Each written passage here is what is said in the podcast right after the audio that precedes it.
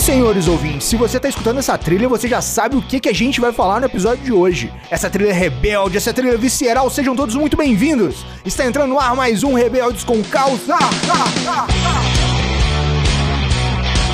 E no programa de hoje temos aqui Kênia Pinheiro, ela que conheceu o diabetes na gestação e foi evoluir pro LADA há dois anos e cinco meses. Seja muito bem-vinda, Kênia. Eu escolhi me tratar para viver mais. E ele que é super, ele que é um diabético desde 1986, na época da insulina de porco, especialista em network e gestão comercial, o super diabético. Seja bem-vindo, Gabriel Ciarelli. Tratamento bom é aquele que dá certo. É, eu tive que dar meu jeito. Está entrando ar mais um Rebeldes com Causa um programa da Iniciativa Saudável em parceria com o Glic, o seu aplicativo de controle de glicemia. E sempre ao meu lado, a minha musa da podosfera, idealizadora da iniciativa saudável, educadora em diabetes e endocrinologista. Seja muito bem-vinda, doutora Fernanda Castro. Não é a insulina que vai te engordar, é o que você come. E eu sou o Felipe do Carmo, aumente o som, porque tem muito conteúdo novo chegando para te mostrar que você pode ser saudável.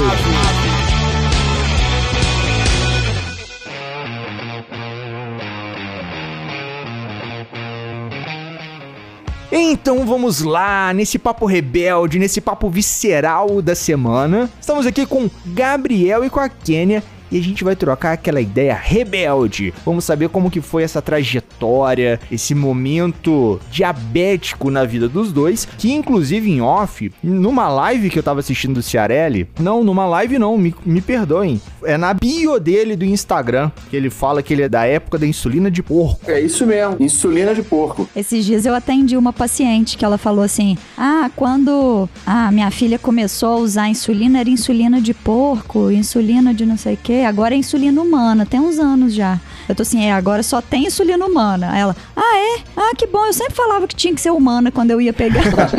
tipo, não usa mais insulina de porco, né? Não. não.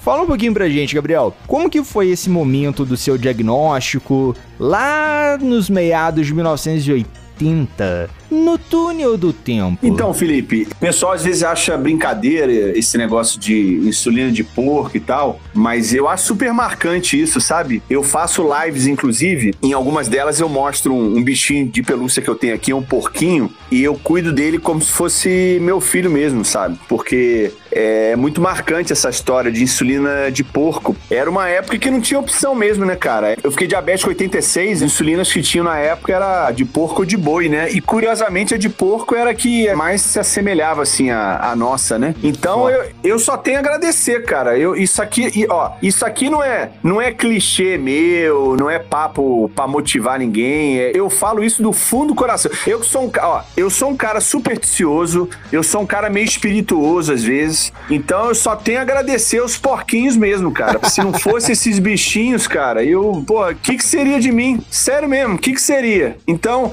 era uma época bem diferente da época atual, sabe, Felipe? Bem diferente. Mas não era pouco, não. Bem diferente. E como que rolou o diagnóstico? Você tinha quantos anos na época? Eu tinha 11 anos. O meu diagnóstico é o diagnóstico bem clássico, Felipe. Não tem muito mistério, não. Eu comecei a emagrecer muito. Esse processo durou aí mais ou menos quase 30 dias, assim. Da época que eu comecei a sentir uma diferença, assim, no meu corpo. É, emagrecer, comecei a urinar muito. Os últimos últimos 10 dias foram bem intensos, assim. Eu comecei a perder muito peso, emagrecer muito. Começou a ser, ser tudo muito rápido. E aí foi no final de semana, né? Eu fiquei diabético, eu descobri a diabetes num domingo que eu fui internado. Aí me deu um embrulho no estômago também, comecei a ficar enjoado. E domingo era normalmente era é, lá em casa era casa cheia, né? Muita visita. Que domingão em família, né? É, domingão em família. E aí eu tava enjoadão, cara. No sábado à noite eu tava já enjoadão, me lembro disso como se fosse hoje. Domingo acordei pior. Falei pra minha mãe, porra, mãe, não tô querendo comer nada, coisa esquisita. Vou lá na padaria. E aí uma sede, aí me deu uma vontade de tomar um refrigerante de limão. Não me lembro se era Sprite, o que que era. Eu fui lá na padaria e olha só, né, cara? Aí foi o tiro de misericórdia, né?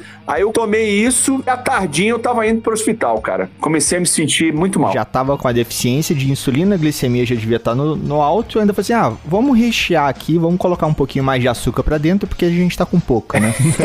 É isso aí. Não, e açúcar de limão, tá?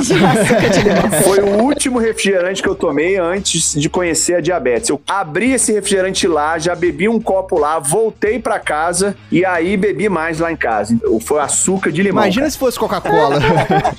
tem, um- tem um negócio, Nanda. Explica pro ouvinte o porquê dessa necessidade do açúcar ou do açúcar de limão pros ouvintes que não são acostumados com o diabetes. Imagina um copo cheio de açúcar, né? Então, se você tomar um copo lotado de açúcar, você vai ter sede, né? Então, você precisa de mais água para conseguir diluir aquele açúcar ali pra você não ter sede. E aí, no sangue, apesar de ter muito açúcar e puxar muita água, né, pro sangue, o corpo não consegue colocar esse açúcar para dentro da célula para poder gerar energia, para dentro do músculo, dentro dos órgãos. O único que vai conseguindo utilizar aí esse açúcar é uma boa parte do cérebro, mas os outros órgãos não vão conseguindo utilizar. E isso porque não tem a insulina, né? A insulina, ela pega o açúcar e coloca para dentro da célula, coloca para dentro do músculo. E quando não tem essa insulina, o corpo acha que não tem energia. Então, dá muita fome e muita sede, né? Então, assim, a pessoa fica querendo comer e beber mais e mais e mais, até chegar num ponto que o corpo vê que não vai ter jeito, que não vai conseguir utilizar o açúcar que tá ali, e aí começa a quebrar gordura, começa a quebrar músculo, e aí pode dar a acetoacidose, que provavelmente é o que o Ciarelli tava, que aí quando tem acetona no sangue, né, esses resíduos aí de gordura, de músculo, a pessoa começa a ficar enjoada, vontade de vomitar, começa a ficar fraca e tal, e aí pode querer só beber líquido mesmo, né? Hum, eu, tava pensando aqui, talvez eu- a gente possa criar um- uma analogia de é como se a dispensa da cozinha da casa da pessoa tivesse cheia de comida, ela tem a panela para poder fazer, mas ela não tem o gás para poder cozinhar o alimento. Então ela vai continuar com fome. Tipo, ela vai ter açúcar no corpo, ela vai ter os nutrientes, mas ela não tem Tipo, a comida tá crua, né? Ela não consegue. quebrar açúcar para virar energia. Isso, tipo isso. Boa analogia. Viajei na maionese aqui, senhores ouvintes, e acertei. Boa. Kênia, conta pra gente um pouquinho. Como que foi esse seu diagnóstico? Porque você já contou em off aqui que ele já foi diferente do Ciarelli, né? Eu descobri a diabetes justamente um mês após eu ter completado meus 35 anos de idade. E Não. aí eu fui presenteada, né? Eu fui escolhida, né? Que beleza, hein? Presentão de 35. Eu ganhei esse presentão ao completar meus 35 anos. E como que foi? Foi de repente? Coincidiu na época que eu estava fazendo um tratamento dentário, onde eu precisei fazer um implante. Deu um, não uma rejeição, mas deu uma pequena complicação, já era devido à diabetes. Então eu não conseguia me alimentar, porque devido à diabetes, alguns dentes meus foram muito prejudicados. Então eu tive vários problemas. E aí começou o meu processo de tratamento. Só que eu achava que eu estava emagrecendo pelo fato de eu não estar podendo comer nada. Então eu estava achando aquilo mil maravilhas. Estou emagrecendo, estou ficando fitness. e quando eu assustei, que fitness que nada, era diabetes mesmo. e aí eu trabalhando, um rapaz onde eu presto serviço, em um condomínio, observou em mim que eu estava muito pálida e muito magra. E me chamou na casa dele e falou assim: Eu quero medir sua glicose, você deixa? Eu olhei pra cara dele assim, falei: Não, não há necessidade. Eu daquilo, naquela hora eu já tava vendo um monte de estrelinhas. Aí ele mediu a minha glicose, ela deu 500. Baixa, né? Nossa senhora, hein? E aí ele falou assim: Eu vou medir a minha e da minha esposa pra você ver se você vai ter dúvida se você tá ou não, ok? Eu falei: Ok. Ele mediu a dele, ele tinha tomado até um um uísque lá. Tinha dado 130 e da esposa dele 98. Ele olhou pra minha cara e falou assim: pode largar tudo que você tá fazendo aqui, pode procurar uma emergência, que você tá com um problema sério de diabetes. E nessa, nessa caminhada, né, eu tava emagrecendo muito, muita sede, urinando bastante, muita irritabilidade, eu tava ficando muito nervosa. Então eu cheguei no hospital e a médica, muito branquinha, olhou pra mim, ficou vermelhinha, falou: Mas você não tá sentindo nada? Eu falei: Além das estrelinhas? Tô sentindo nada. Aí mediram a minha pressão, tava normal, e aí eu fiquei internada, porque eu já cheguei num quadro de desidratação, onde tive que ficar internada. E o mais impressionante é que o máximo que ela baixou foi pra 330. Ela não baixava mais que isso. E aí a Nossa. médica disse que ia me liberar porque via que eu estava muito ansiosa, muito nervosa e que não ia baixar mesmo se eu continuasse ali no hospital, não, porque eu já estava entrando ali num, no processo ali de revolta mesmo. Eu não estava imaginando nunca na minha vida que um dia eu fosse ficar diabética, até mesmo porque não tem ninguém na minha família que é diabetes tipo 1. Por isso que eu tô falando que eu ganhei esse presentinho. e aí começou o processo de tratamento. Mas aí essa médica já no hospital ela te prescreveu insulina pra você tomar em casa? Não, não, é isso que eu ia falar agora. Ela disse que eu tinha que procurar um endócrino até eu achar um endócrino, mas foi no período muito rápido, onde foi detectada a diabetes, que é a LADA, né? Quando a gente adquire aí na adulto jovem, nem sabia que existia isso, gente. A revolta aqui é da Nanda nesse episódio. Vocês têm que ver a cara que ela tá fazendo aqui. Ai, que bem. Não, eu, Tá eu tô. com essa médica. Mais uma observação. Eu fui pré-diabética nas minhas duas gestações. E eu fui avisada na época pelo meu ginecologista, né, o médico que fez o meu par, que se eu não me cuidasse, quando eu completasse meus 35 anos, cara, ele foi vidente. ela iria me pegar. E ela me pegou. Cara, é um momento assim, cara, meu irmão, por que você não fala que eu vou ganhar na Mega Sena? Exatamente. Porra, vai rogar praga, vai falar uns negócios, fala umas coisas maneiras. Falar que você vai ter diabetes com Poxa 35. vida, não, eu não quero ver esse médico mais nunca na minha vida. Ah, não, gente. Mas, mas com quantos anos que você engravidou? Que você teve diabetes gestacional? Eu ganhei a minha filha, eu tava com 28 anos. Do meu primeiro filho aos 24. Normalmente são 5 anos que a gente tem estudo que mostra que 50% fica com diabetes, mas aí é diabetes tipo 2. Aham. Depois de 5 anos que ganha o bebê, né? Depois de 5 anos dessa diabetes gestacional, Aham. se não se cuidar. Pode ser que ele estimou pelos 25 anos do parto do primeiro filho, 10 anos pra ter diabetes, né? Pode ser que o estudo da época era pra 10 anos. Agora já é pra 5. Não, mas ele falou na segunda gravidez, não foi? Foi na segunda gravidez, quando eu tava com 28 anos. 28. Então, mas na primeira você teve também. Tive também. Então, pode ser que ele já sabia, não sabia? Dessa gestação que você tinha tido diabetes gestacional? Já, já, já tinha relatado pra ele já. Então pode ser que ele calculou do primeiro parto 10 anos É, pra ser frente. É,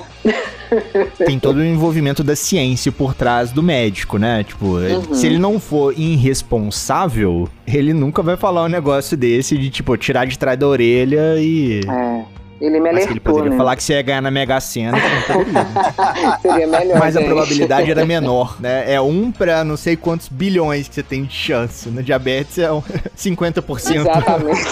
Oh, Jesus.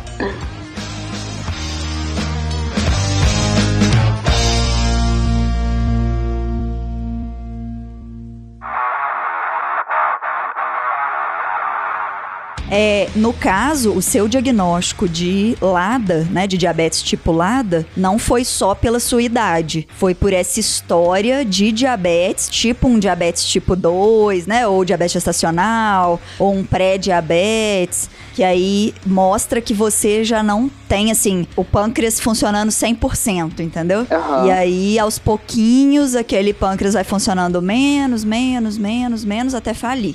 Então, assim, na maioria Exato. das vezes, o pré-diabetes ou, ou diabetes gestacional evolui para diabetes tipo 2. Né? Mas no seu caso, você já teve esse diabetes gestacional por já ter uma alteração no pâncreas que já era autoimune, já estava destruindo o pâncreas, mas bem aos pouquinhos, né? As células do pâncreas que produzem insulina, mas bem aos pouquinhos. Porque, por exemplo, tem gente que tem diagnóstico de diabetes tipo 1, mesmo com 60 anos, com é, eu tive um, um paciente que teve diagnóstico, acho que com 32, se não me engano, porque ele tinha exames periódicos da empresa, tipo há mais de 15 anos, sempre com a glicemia normal. Ele nunca tinha tido nenhum pico de glicemia. Certo. E aí ele entrou em cetoacidose, assim, em duas semanas, sabe? De, de poliúria, polidipsia, né? Desse excesso de xixi, de emagrecer, de beber água e tal. Em duas semanas a glicemia Uhum. dele foi pra 700. Então o diagnóstico dele não foi LADA, foi diabetes tipo 1. Deu pane ali no pâncreas e. É, o diabetes tipo Aham. 1 é como se fosse assim, a evolução é rápida. O, a diabetes LADA demora anos, né?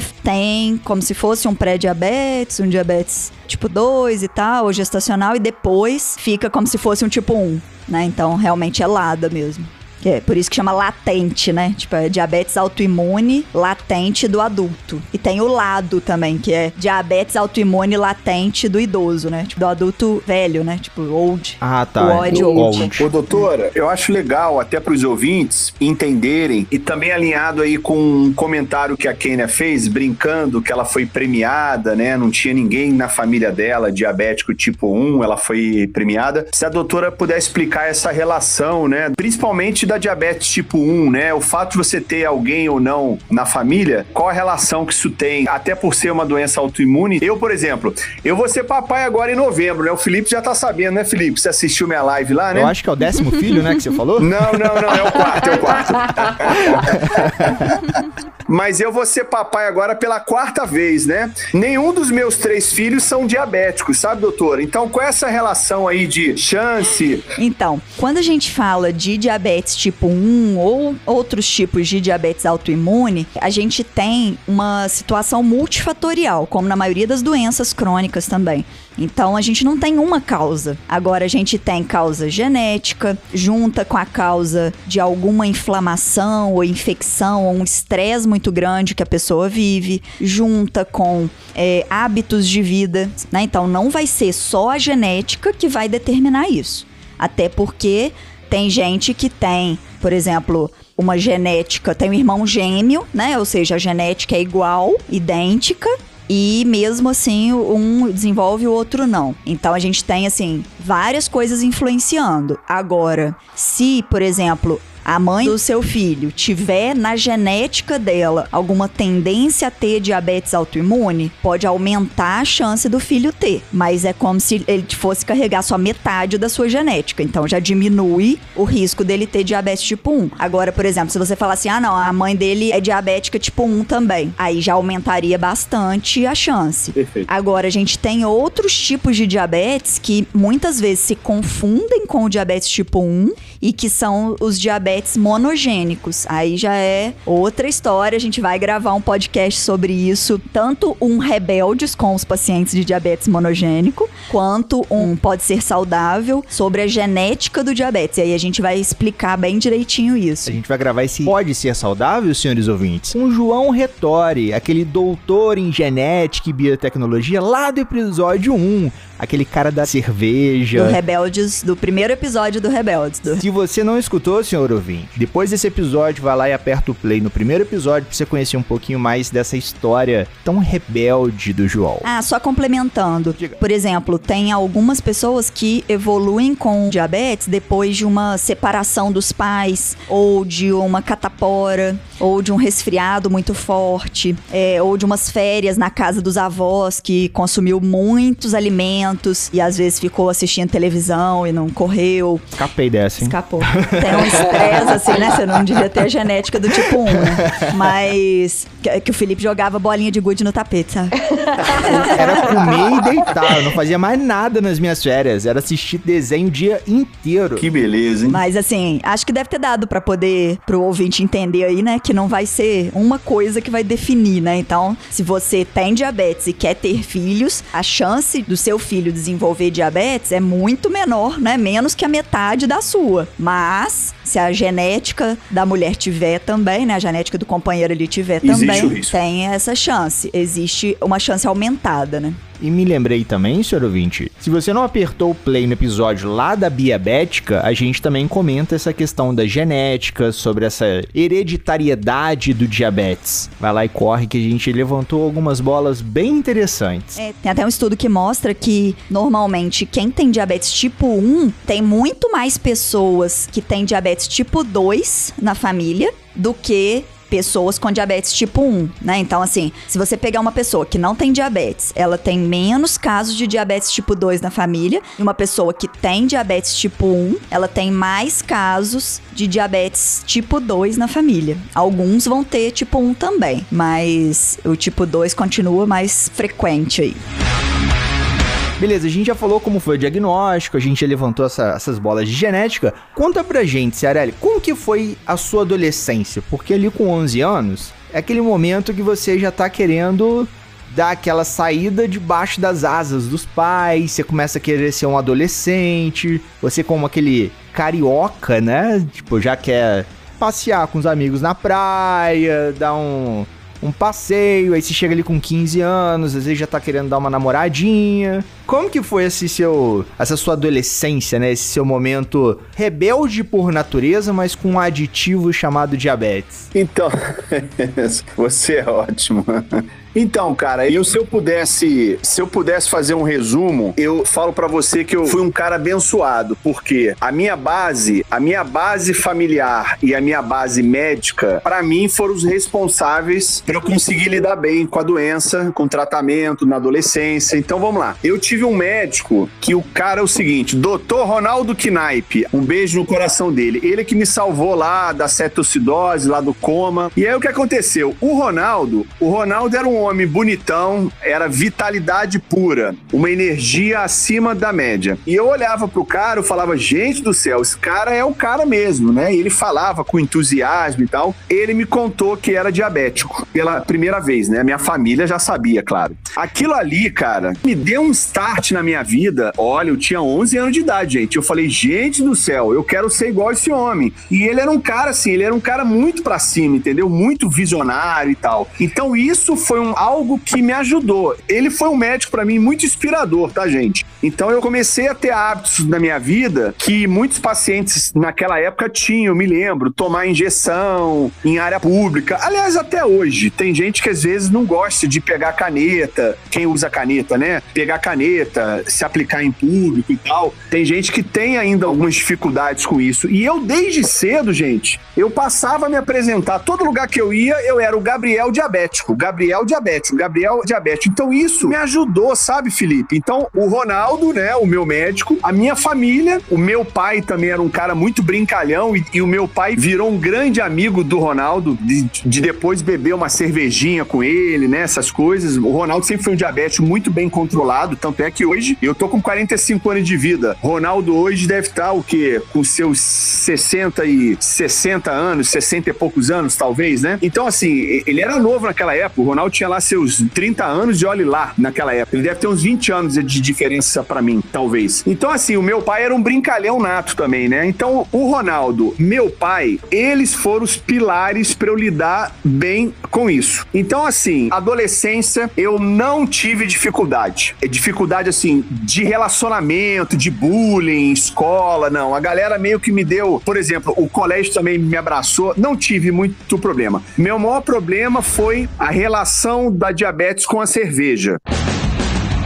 E não é que eu era bebum, não, mas assim, esse controle de começar a beber cerveja, isso para mim no início, eu vou falar uma parada aqui. Foi pauleira, tá? Hoje, com a quantidade de informação que eu já tenho, com a maturidade, a gente ainda tem dificuldade, né? Imagina, eu faço contagem de carboidrato, o álcool, né? Contar com o que você come, com o que não come. Mas naquela época, eu vou te falar, esse início de eu começar a beber uma cervejinha ou outra foi onde eu tive muita dificuldade. Pô, então peraí. Então você não teve uma. Não foi aborrecente. Então foi de boaça sua, sua adolescência. Então, peraí, vamos trocar aí, ó. Quero, quero podres, quero aquela rebeldia de adolescência. Brincadeira, tá, galera? Brincadeira. Rebeldia era o seguinte: eu jogava bola sábado, aí no Pinel, em Botafogo. Ali eu já tive rebeldia, de hipoglicemia no meio do jogo, o jogo parar. Teve uma vez que eu tive uma hipoglicemia no meio do jogo e eu parei, fiquei olhando por nada. O Botelho foi lá no, no meio do campo, me sacudiu. Porra, Gabriel, tu fumou maconha? O que, que tá acontecendo? O que, que é isso? O açúcar caiu, sei o quê. Aí me levaram para fora do campo. Esse jogo, inclusive, que o Botelho me sacode, até hoje a gente se encontra quando eu tô no Rio, a gente lembra desse caso rindo porque ele me segurou e ficava falando: Ô Gabriel, tá doidão? Parada aí, açúcar caiu, fuma maconha, o que, que é isso, rapaz? Brincando, falando comigo, né? Eu não queria ir pra fora do campo, não. Sei o que, babai, teve que parar o jogo, aí me levaram lá, me deram água com açúcar, etc tal. Passou lá uns minutinhos, eu voltei pro jogo. Eu também era assim, tá? Eu era meio maluco nisso. Não eram muitas, mas todas as hipoglicemias que eu tive em campo de futebol eu voltava, isso quando eu não controlava bem a glicose, que é outro desafio, né? A nossa doutora pode falar aí. Desafio fazer atividade física e controlar a glicemia. Durante uma prática esportiva tem que ter os seus cuidados, né? Eu sempre falo isso. Eu já me enrolei sim, nos meus 10 primeiros anos de tratamento, já me enrolei demais. Então, assim, eu já tive uns arranca-rabo lá de hipoglicemia, mas era maluco. Voltava, tomava água com açúcar, não queria saber. Queria voltar pro jogo. E esse excesso de hipo não te gerou consequências, né? Não. Na verdade, a Nanda pode falar melhor aí. O, o ideal é não ter hipo, né, gente? Com certeza. Mas assim, eu já tive hipoglicemia, sim. Gente, eu fui uma das primeiras pessoas no Brasil a usar bomba, inclusive. Eu usei a bomba da Medtronic naquela época. Vou me recordar o ano aqui, mas é porque eu tinha muita hipo. Os problemas que eu tive foram problemas da hipoglicemia em si. Aliás, são gravíssimos, né? Eu já fui para o hospital no Rio de Janeiro duas vezes. Ao longo da, dos meus 34 anos, eu fui internado duas vezes por hipo mais severa, né? Alguns me falam até que é poucas vezes, mas enfim, eu já acho muito porque foram duas vezes pauleira mesmo, de ficar inconsciente, etc e tal. Mas eu tenho 34 anos de tratamento e não tenho nenhuma sequela atualmente, né? Os meus exames estão todos em dia, olho, dos vasos, tá tudo caminhando bem. Mas eu tive esses traumas agudos ali na hora. Mas o ideal é não ter hipo, né, Felipe? Na hora, sem dúvida. Com certeza. É assim, normalmente os prejuízos da hipoglicemia, eles são assim, ou de forma aguda, né, a curto prazo, que aí pode ser uma convulsão, pode ser um acidente de carro, por exemplo, pode ser desmaiar na rua e demorarem para te socorrer, né? Se você não tiver uma identificação, pode ser, por exemplo, uma pessoa aspirar, né? Então assim, deixar saliva ou alimento pro pulmão e aí ter uma pneumonia.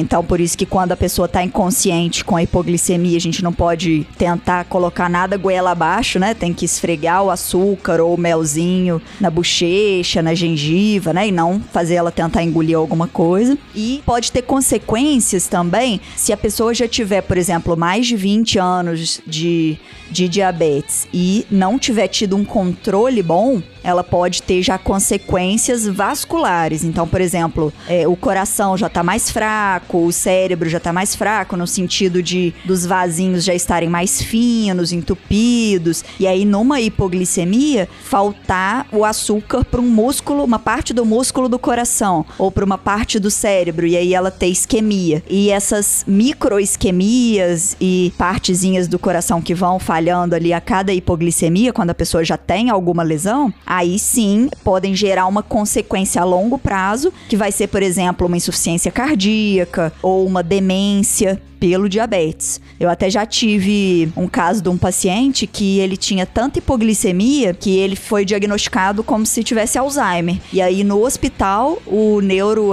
reavaliou ele, que pôde, assim, fazer vários testes, né, e tal. Eu tava na residência, tinha a residência de neuro, então o pessoal fez todos os testes possíveis que tinham com ele e acabou fechando o diagnóstico para demência microvascular, que é quando a pessoa tem várias microisquemias e aí, tipo, sobrou pouco cérebro para eles sem isquemia. Mas assim, isso é um caso de um paciente idoso que já teve muitas hipoglicemias já num estado que já tava com os vasos comprometidos. Agora, se a pessoa cuidar direitinho, evitar essa variabilidade da glicemia, né? Evitar que fique tendo muita hipoglicemia, muita hiperglicemia, evitar então que a glicose fique abaixo de 70 muitas vezes ou muito tempo, evitar que ela fique acima de 250 a maior parte do tempo, aí ela consegue evitar essas complicações, tanto a curto prazo quanto a longo prazo. Então, também é um dos motivos que a gente insiste aí com os pacientes que hipoglicemia não é de bom. De forma alguma.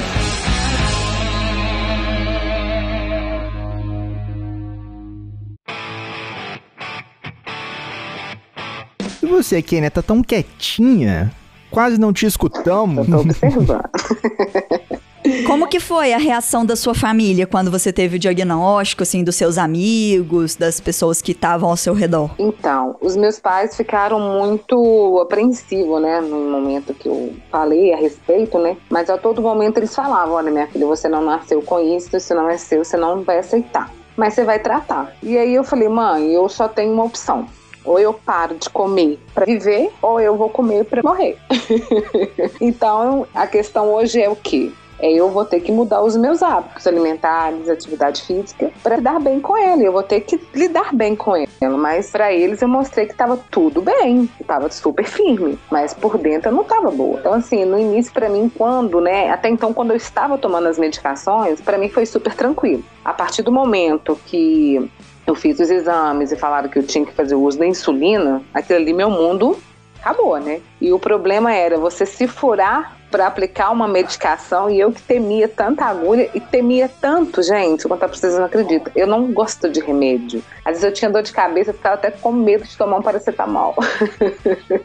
então, assim, busquei força, né, dentro de mim depois de de várias recaídas, porque a princípio eu fiquei muito depressiva. E mas hoje eu levo super de boa, super tranquila. A carne tá dolorida, não vou falar com você se fica dolorida não que fica. Acho que não tem nem mais um buraquinho para me furar, que ele já não tenha sido né, furado. Mas faz parte da vida. E aí eu comecei a participar de corridas de rua, o motivo que me incentivou a praticar esporte, oh. né? Eu tive que dar uma parada porque as minhas safenas estavam doidosinhas, né? Eu tive que fazer a cirurgia, mas não foi devido a diabetes, não, porque eu já tinha esse problema desde muito nova, mas eu fui descobrir através das dores que eu sentia quando eu fazia corrida e também na academia. Então hoje eu já operei as minhas duas safenas, a perna tá recuperando, deu tudo certo, graças a Deus. E aí eu comecei a, a praticar atividade física na academia. E isso me, me levou meu astral, levou minha autoestima eu me encontrei, vamos dizer assim, sabe? Porque antes eu não tinha hábito, né, de fazer nenhuma atividade física a não ser o meu trabalho, que já é uma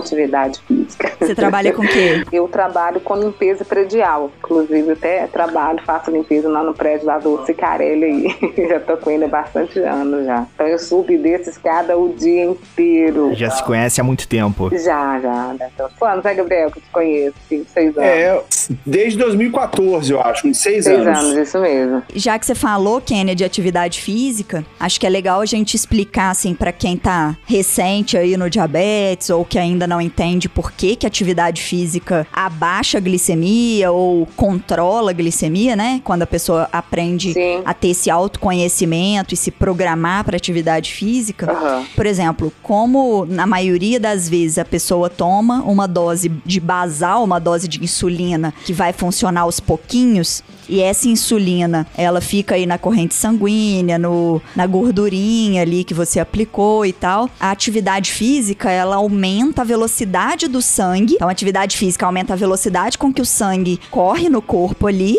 e, consequentemente, aumenta a velocidade com que é, esse sangue vai capturar ali essa insulina na, no subcutâneo e a velocidade com que os músculos vão utilizar a glicose. Então, ajuda ali tanto a consumir a glicose quanto a melhorar a captação da insulina. Então, às vezes, só a insulina basal, só a insulina que a pessoa já toma ali para poder não deixar a glicose subir tanto quando ela tá sem comer, já é suficiente para gerar uma hipoglicemia ou para controlar a glicemia e a pessoa não precisar aplicar em um aplicar uma insulina de bolos, né, uma insulina para alimentação em algum dos lanches até normalmente eu oriento os meus pacientes que fazem um exercício mais intenso, tipo um HIIT ou mesmo uma, uma, um exercício aeróbico, né? Assim, com mais de meia hora, que reduzam um pouquinho a, às vezes, uma unidade ou duas antes, no lanche anterior, atividade física, no lanche posterior, atividade física.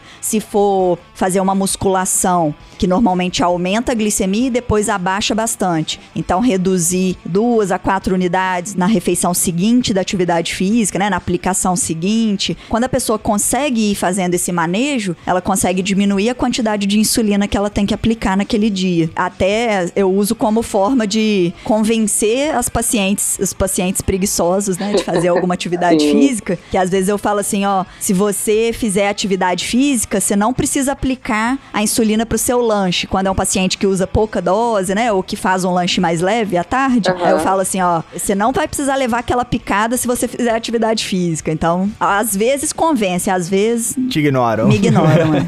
E uma coisa assim, que a parte da rebeldia mesmo foi assim: o que será de mim quando for no aniversário? Oh. Aquela que é louca, alucinada por um brigadeiro e beijinho. Chutou o balde no aniversário, né, Kenny? Não, você acredita que não? Vou contar uma coisa pra vocês, vocês vão falar assim, que você fez isso. Gente, eu fumei há muitos anos atrás e eu já vinha trabalhando na minha cabeça que eu tinha que parar. Então eu sempre falava com o cigarro, eu sou mais forte e maior que você, você não vai me dominar. E fui parando gradativamente, diminuindo, né? Até que um belo dia eu consegui parar. Já completa nove anos que eu parei de fumar, graças a Deus. Então, quando me dava vontade de fumar, eu cheirava o cigarro. Eu cheirava, eu cheirava, eu cheirava, aquilo a minha vontade passava. E com doce não poderia ser diferente, né, Felipe? Então eu ia nas festas, pedia nas crianças, né, que eu tenho dois filhos, pra ir lá, vai lá, pega um brigadeiro pra mãe, pega um beijinho. Mãe, mas a senhora não pode comer. A mãe não vai comer, só pega pra mim, só pra mim ver ele. Quando ele chegava perto de mim, eu abria ele e cheirava, gente. Literalmente ficava cheirando. Cheirava, cheirava aquilo, a minha vontade passava e eu ficava feliz, contente e tomando água, porque eu também não, eu não tomo refrigerante, eu não como hambúrguer, eu não como farinha branca, eu não como nada. Ah, você vive de quê? Por isso que eu sou meio rebelde, tem hora. Água, É vento. Salada e proteína, né? Ovos, bacon, água. Ah, quero tomar um refrigerante. Não tenho vontade. Desde quando eu co- descobri a diabetes, eu não tomo refrigerante, nem tem açúcar. É, aí eu tomo uma água com gás, com limão, coloco o meu adoçante ali e pra mim ali é uma Sprite. É. então assim, eu, eu engano o meu cérebro, entende, gente? Aham. Mas assim, eu não sei se você já teve assim essa orientação e tal, que você tendo essa alimentação, você vai ser uma pessoa mais saudável, isso com certeza. Aham. Mas se você quiser comer um, um alimento desses, você pode comer, você não é proibida de comer. Só que você precisa aplicar insulina antes. É, o problema da minha insulina, é, doutora, é que eu tomo somente, eu tomo Alantos, né? Então é aquela que é de duração a longo prazo. Aham, você não toma, a- não toma de bolos, não toma rápida. Não, não tomo. Não precisou de chegar até mesmo porque hoje ela tá assim sob controle, vamos dizer assim. Ela não passa de 180 mais e não abaixa mais de 70. Então você conseguiu fazer o que eu falo pros meus pacientes. É. De se você fizer a sua parte, diminui o número de picadas. Uhum, Né? Exatamente. Exatamente, mas assim, há um mês atrás eu tava sofrendo muito com hipo, né? Teve uma noite que eu acordei, meio-dia a glicose tava 59. É aquela hora onde te bate aquele desespero e você fala, eu tenho que comer muito pra minha glicose subir. É errado, né? A gente tem que comer o suficiente pra glicose subir um Come pouco, uma né? colherzinha de açúcar, medita 15 minutos. Não precisa comer o reboco da Então. parede. O reboco da parede é ótimo. A gente, quando abaixa, fala assim: ah, agora é a hora de eu comer aquele bolo na geladeira, né? Mas não é bem assim, gente. Tem que comer pouco. Mas a gente tem. Bate um desespero na gente naquela, naquele momento que a gente acha que a gente tem que comer muito. E o muito acaba fazendo mal, porque depois ela dá um pique muito alto. Uhum. De 59 ela vai pra 140, 150. Então o corpo dá aquele tranco, sabe? A gente sente. Não é fácil, não. De jeito Ô, nenhum. Felipe, reboco da parede é ótimo. No dia que eu escutei essa, eu falei assim, guardei. Que a gente tava num, num papo sobre hipo. A Evelyn virou e falou assim: Nossa, na hora que eu tava com hipo, eu comia tudo que tava na minha frente. Era doce, era salgado. Eu não queria saber o quanto de açúcar tinha. Eu comia tudo. Aí eu não sei como que ela pegou e soltou. Eu comia até o reboco da parede se deixasse. Né? Essa aí tá pior que eu. pra ela dar aquela larica, aquela fome sinistra que ela, tipo, não se segurava.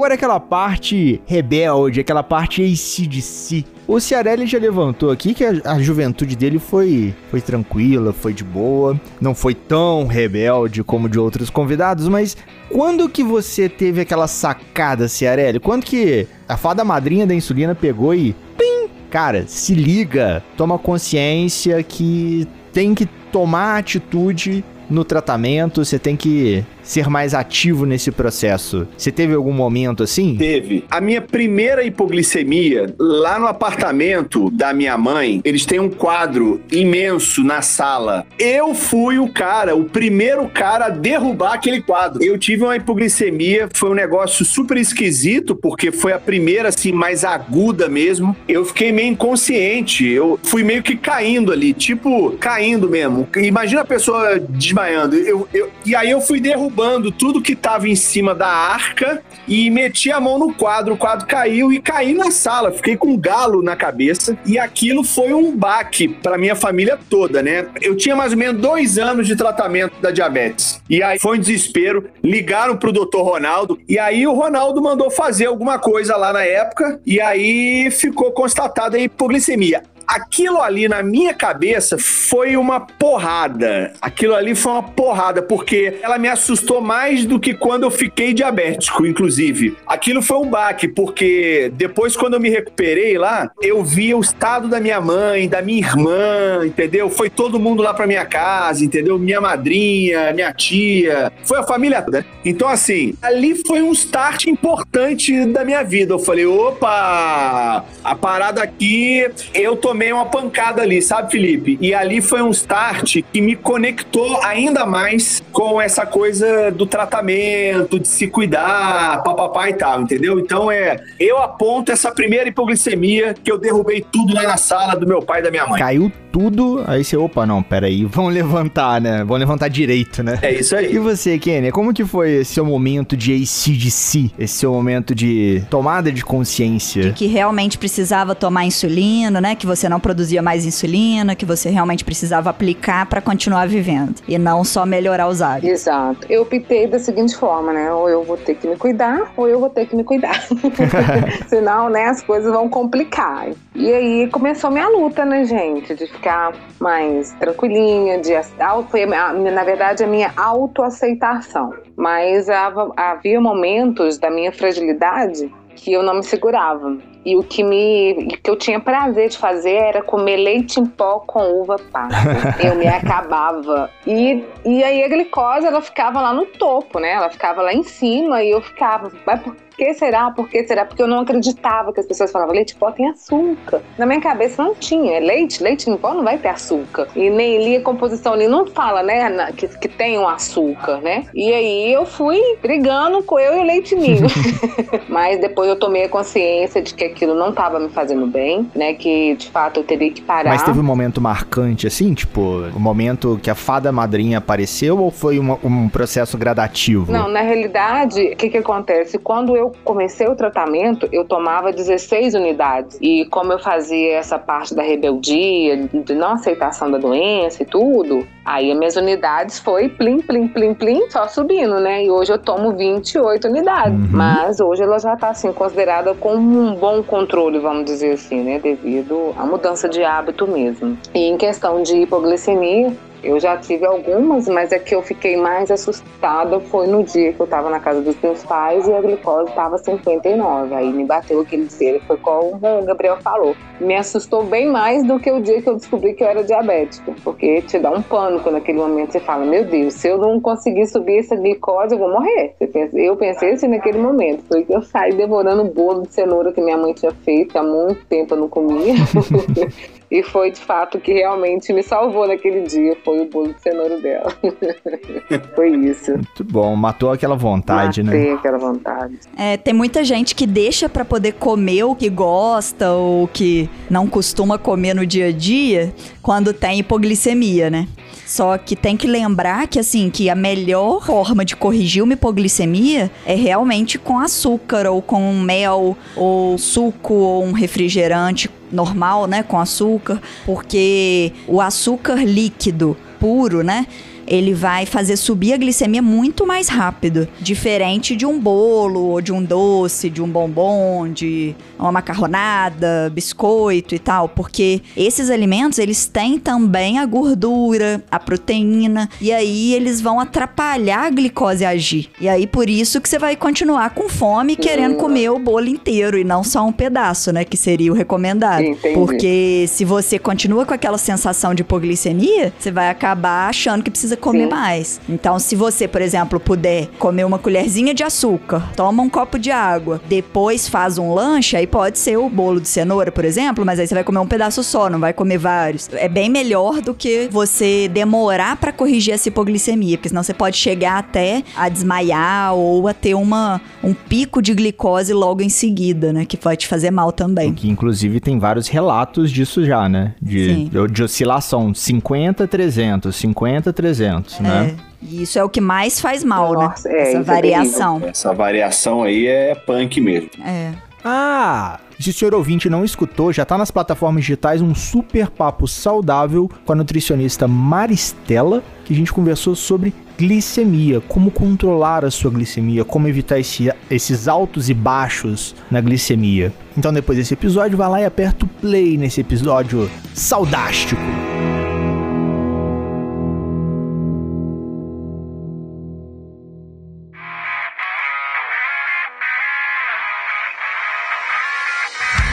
Estamos chegando ao final de mais um episódio rebelde, senhores ouvintes. Sim, nesse papo saudável, nesse papo rebelde, a gente trocou essa ideia com o Super Ciarelli e com a Kênia. E qual seria a sua mensagem final para os nossos ouvintes, Kênia? O que você deixa de recadinhos revoltados, voadoras no coração, recadinhos do coração? Recadinho do coração. Pro pessoal ficar mais atento, alerta aí, né, gente? Ou a gente come pra morrer mesmo, ou deixamos de comer pra poder viver. Aí a escolha é de vocês. Coma com É consciência, faça exercício físico com consciência, faça um acompanhamento com seu médico, com seu nutricionista, né? Isso. Não deixe, gente. Não não é brincadeira. Se cuidem. Se cuidem, muito bom. E você, Super Ciarelli? Você deixa de voadoras no coração pros nossos ouvintes. Ô Felipe, não dá pra brigar com a diabetes, não dá pra disputar força com ela. Já aviso, ó. Eu tô há 34 anos nesse negócio. Todas as vezes que eu me arrumei de brigar com ela, bater de frente, eu perco. Perde. Então não, não entra nessa. Alice é o tratamento, esse é o caminho. E uma frase que eu gosto muito e eu falo sempre que é Faça da sua diabetes, faça da sua doença, faça do seu tratamento uma doença melhor. Se você não fizer da sua vida, inclusive, uma vida melhor, uma passagem melhor, a sua passagem não valeu. Faça fazer valer. E isso serve para diabetes também. E você, minha musa da podosfera, que você deixa de recadinhos do coração pros nossos amigos do M1 e voadoras no coração também, né? Todo mundo aqui é da voadora. Tem carapuça, tem voadora pra todo mundo nesses episódios. Isso aí. Se você tem diabetes e precisa usar insulina para poder conseguir sobreviver, né, para conseguir viver, para conseguir manter os seus sonhos, traçar suas metas aí, aplica a insulina, né? Acho que ela vai ser a sua melhor amiga aí nesse, nessa caminhada. É, se você consegue regrar a sua vida aí tão bem, né, quanto a Kênia tá conseguindo aí para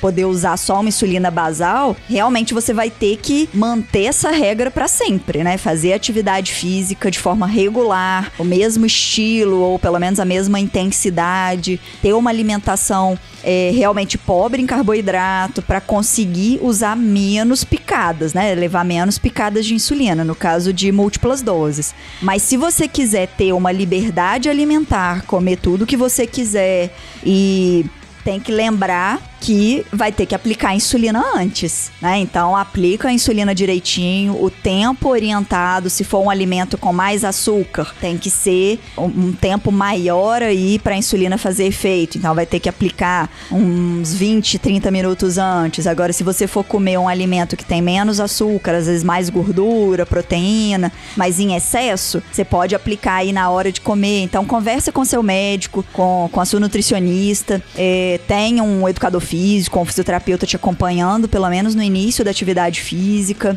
né? Quando você está começando a acostumar a fazer, para a gente poder conseguir o melhor para o seu tratamento e para sua vida, né? Para qualidade de vida. E minha mensagem final é sempre aquela velha máxima. Sigam as nossas redes sociais, Instagram, Facebook, iniciativasaudável.com. Escutem e compartilhem todos os nossos episódios, senhores ouvintes. Muitos novos estão vindo. Tem Rebeldes com Causa, tem Eu Quero Livecast, Ensaio de um Ignorante, Endocrinologia Inteligente e o clássico Pode Ser Saudável. Então se você tem aquela tia, aquele tio, aquele amigo que ainda não conhece o universo dos podcasts e não sabe onde escutar, manda o link do YouTube para eles. Ou se já conhece, manda o link das plataformas de podcast. Spotify, Deezer, Apple Podcast, Cashbox ou outro agregador da sua preferência. E lembre-se sempre, você também pode ser saudável. E no mais, aquele abraço!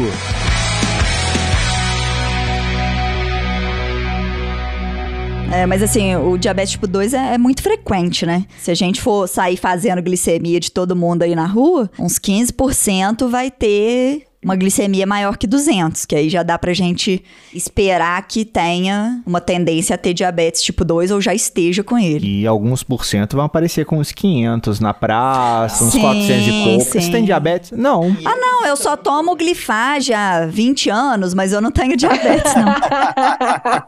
Isso que você falou é curioso, Felipe. Eu postei no meu Instagram, acho que foi ontem, fiz uma brincadeira, né? E escrevi assim: olha, imagine se os shoppings do nosso país, se todos medissem, além da temperatura, a glicose de todo mundo que entrasse no shopping, o que, que ia acontecer, hein, gente? Show de diagnóstico. Uma pandemia chamada diabetes. Com certeza. Exatamente. É isso Acho que a gente tem um podcast disso, não tem? A outra pandemia, senhor ouvinte. Isso aí.